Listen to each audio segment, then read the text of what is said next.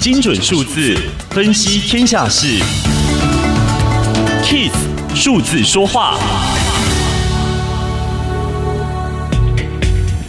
疫情揭露了社会超乎想象的寂寞，不分年龄或社经阶层，越来越多被孤独感压垮的人，无人知晓的离开世界。每一个孤独死的背后，都是一场无可挽回的人生悲剧。高雄参旅大学通识教育中心助理教授林玫君，是国内少数曾经做过这项议题研究的学者。他归纳出孤独死的可能成因，大多来自社会结构的剧烈变变动包括独居比例攀升、终身未婚者增加、缺乏经济来源、中年离婚率增加、个人特性不健康余命延长和老老照顾，也就是老年人照顾老年人等等。根据内政部最新的统计，去年台湾单人家庭多达三百零一万户，已经超过核心家庭两百五十四万户。如果再加上单亲家庭八十六万户，约两百一十七万人。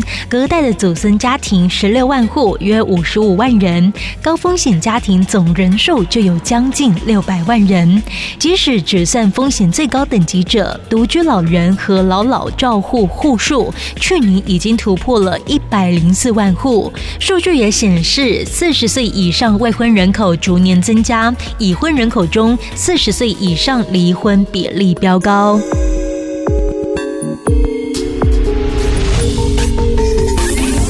以上资讯由天下杂志提供，Kiss Radio 与您一起用数字掌握天下事。